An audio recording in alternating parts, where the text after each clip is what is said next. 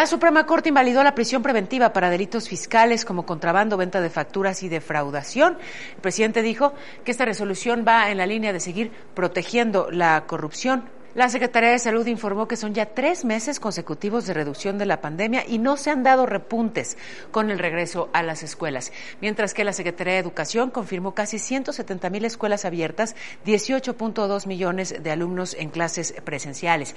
Y se actualizan las reglas para viajar a Estados Unidos. Ojo, menores de 18 años sí podrán entrar sin estar vacunados, pero acompañados de un adulto con esquema completo. Habrá excepciones para ciudadanos de países donde no es suficientes vacunas o para aquellos que tengan alguna condición médica particular. El huracán Rick dejó inundaciones, cortes de energía, desbordamiento de ríos en Guerrero, Colima y Michoacán, pero por fortuna no se reportan víctimas.